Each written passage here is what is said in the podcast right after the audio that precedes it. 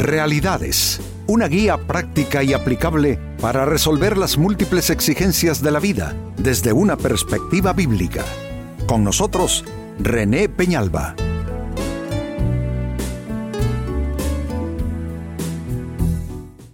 Amigos de Realidades, sean todos bienvenidos.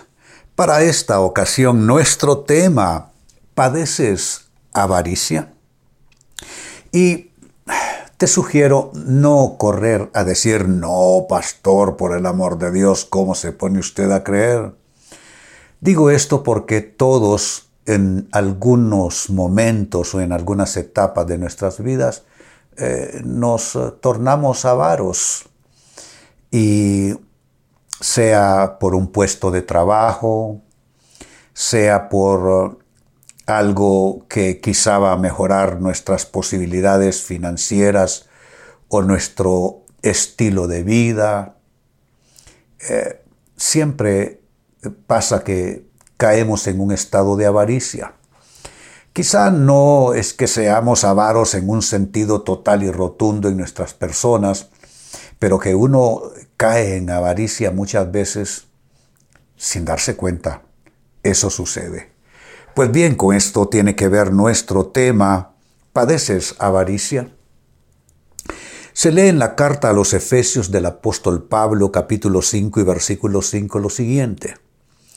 Pueden estar seguros de que ninguna persona inmoral, impura o avara heredará el reino de Cristo y de Dios, pues el avaro es un idólatra que adora las cosas de este mundo es una seria advertencia respecto a la avaricia y, la sentencia es pesada, por cierto. Lo primero que dice Pablo es que el avaro no heredará el reino de Dios y de Cristo. Es decir, la persona quedará fuera del reino de Dios. Eso es algo muy serio. ¿Quién diría que la avaricia puede tener una repercusión tal en nuestras vidas, dejarnos excluidos del reino de Dios, del reino de los cielos. Y lo otro no es menor. Dice que el avaro se le califica como un idólatra que adora las cosas de este mundo. Es que, amigos, el Dios de la Biblia, Él es celoso.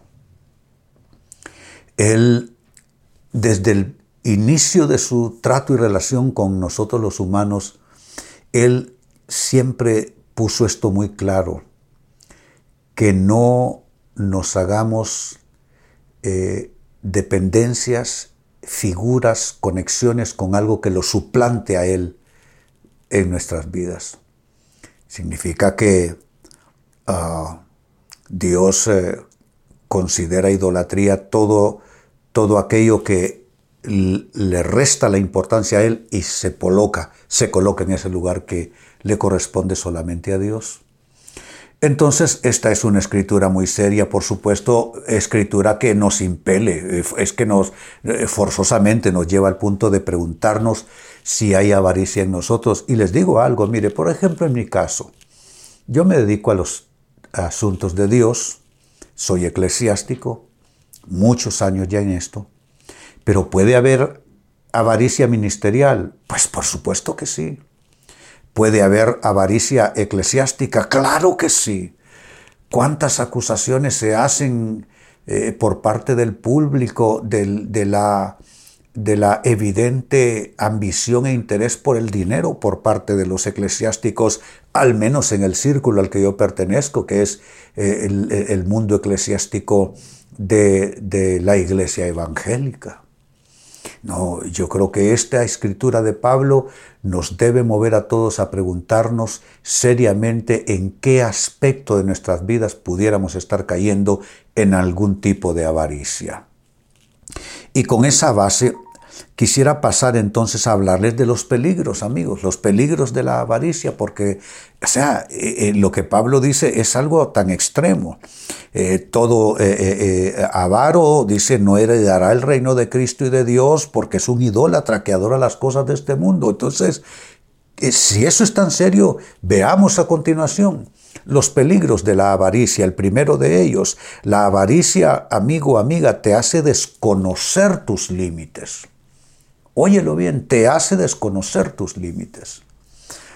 Límites, eh, todos los tenemos, claro que sí. Eh, hay límites en términos de las relaciones, como las establecemos en nuestras vidas. Hay límites de hasta dónde damos nuestra vida, nuestro tiempo a los distintos intereses. Todo tiene límites en esta vida. La persona que no respeta sus límites y sus fronteras morales, relacionales, espirituales, de distinta índole, esa persona prácticamente va, va a tener serias dificultades. Prácticamente esa persona es su más grande enemigo. Es su más grande enemigo. Entonces tenemos nosotros que comenzar a pensar cuáles son mis fronteras finales, cuáles son mis límites en mi vida familiar, en mi matrimonio, en los temas de dinero, en los asuntos del trabajo. Tengo límites, claro que los hay. Cómo administro mi vida, mi cuerpo, mi mente, en todo hay límites.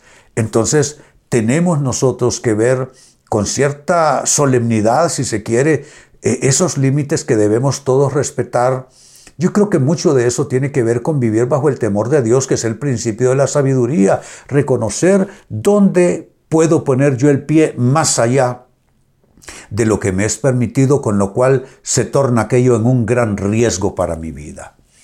Entonces la primera respuesta, o no respuesta, sino la primera ah, eh, evidencia o la primera caracterización de, de, los peligros de la avaricia es que la avaricia te hace desconocer tus límites. Cuando tú sobrepasas tus límites es porque estás yendo tras algo que no te va a convenir porque te hace desconocer límites de familia, límites de tiempo, límites de relaciones, eh, límites morales, límites espirituales. Segundo peligro de la avaricia, la avaricia te asocia con lugares, con personas y con situaciones que no te convienen. Siempre el avaro termina en mala compañía, amigos, en mala comunión. Termina en una especie de yugo desigual donde va, donde lleva todas las de perder. Y mire, estoy mencionando personas, estoy mencionando situaciones, incluso lugares. Lugares eh, que al, al nosotros entrar en esos ámbitos comienza nuestro riesgo. ¿Cuántas personas quizá ya cruzaron el umbral de una relación contigo y esas personas te, te impulsaron a hacer algo malo? A cruzar lo que estábamos diciendo antes, una frontera que no debías cruzar. Hay personas que pueden ser una mala influencia, hay lugares que pueden ser una mala influencia. También hay situaciones en las cuales no debieras tú darte ese riesgoso lujo de estar, porque va a resultar en, en perjuicio para tu persona. Entonces es otro peligro de la avaricia, porque la avaricia en aras de conseguir algo, una promoción de trabajo, más dinero, hacer un negocio, lo que sea, te va a asociar, la avaricia te va a asociar con personas, con lugares y con situaciones que no te convienen en lo absoluto. En tercer lugar, otro peligro de la avaricia. La avaricia te induce a imponer tus propias reglas. El avaro es así. Él impone sus propias reglas. Dice, no es que esto lo voy a hacer a mi modo.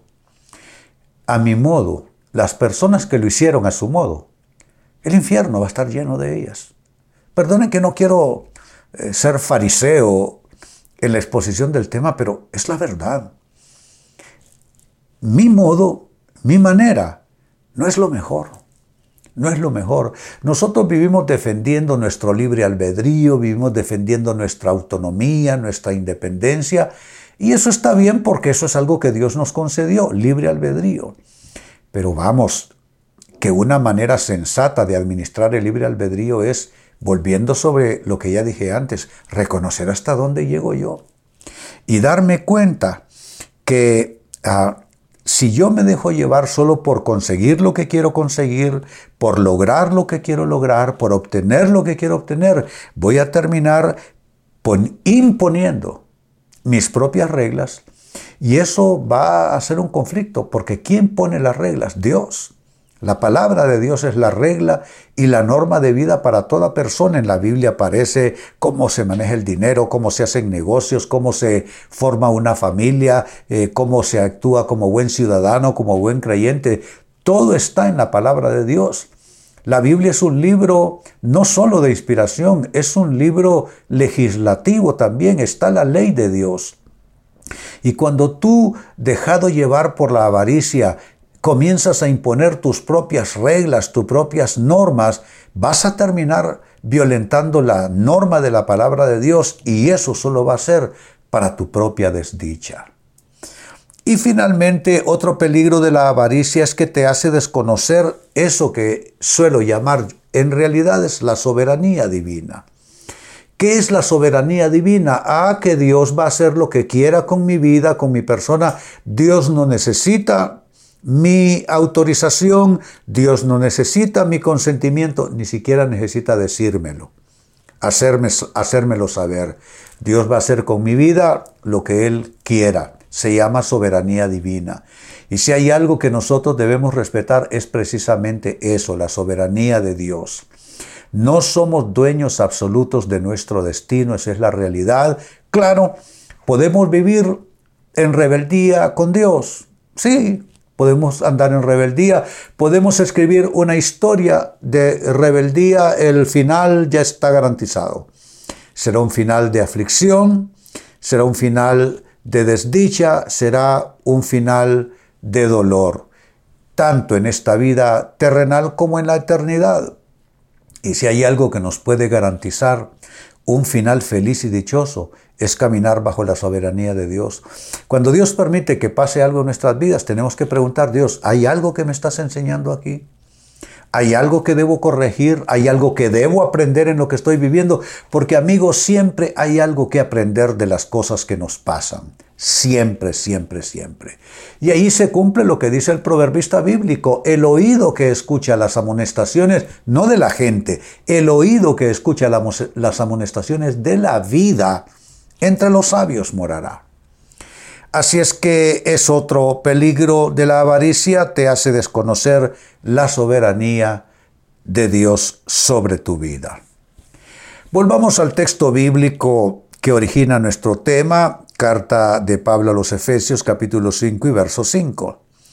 Pueden estar seguros de que ninguna persona inmoral, impura o avara heredará el reino de Cristo y de Dios, pues el avaro es un idólatra que adora las cosas de este mundo. Si no estás de acuerdo, pues no sé, ve y dile a Dios que no te parece, porque esto es palabra de Dios. Esto no es la opinión de algún pensador en lo humano. Es Dios diciéndote que el avaro no heredará el reino de Dios y es un idólatra. La avaricia es idolatría. Así es que puestos de trabajo, éxito profesional, éxito en los negocios, éxito en relaciones sociales, éxito en el estilo de vida, todo eso está bien. Podemos buscar todo esto, pero sin cruzar cierta frontera. Y en esa búsqueda de mejorar nuestras vidas no podemos entrar en la dimensión de la avaricia. Una cosa es buscar nuestro bienestar, una cosa es trabajar a favor de la dicha, de la estabilidad, todo eso se llama bendición. Pero cuando la bendición deja de serlo es porque caímos en avaricia, es idolatría y nos cierra la puerta de golpe del reino de Dios. Con esta escritura, eh, a partir de la misma, he estado hablándoles acerca de cuatro peligros de la avaricia, que se resumen de esta manera. Primer peligro de la avaricia, te hace desconocer tus límites. No sabes hasta dónde debes llegar. Y un paso más allá es riesgo para ti, no lo sabes, porque la avaricia te cierra tu discernimiento, te estorba ver esto. Dos, es un peligro de la, avaricia porque te asocia con personas, con lugares, con situaciones que no te convienen. Siempre el avaro termina en malas compañías, en malas situaciones y en lugares donde nunca debió poner un pie. En tercer lugar, otro peligro de la avaricia es que te induce a imponer tus propias reglas. Te adueñas de tu escenario de vida y circunstancias, usurpas el lugar de Dios y el resultado es recoger pedazos, eso en todos los casos. Y número cuatro, un peligro más de la avaricia es que te hace desconocer la soberanía divina. Estos cuatro peligros deben llevarnos a todos, me incluyo, a renunciar a cualquier manifestación de avaricia en nuestras vidas. Amigos, con esto cierro el tema, de igual manera me despido y les recuerdo que nuestro enfoque de hoy ha sido titulado ¿Padeces avaricia? Hemos presentado Realidades con René Peñalba.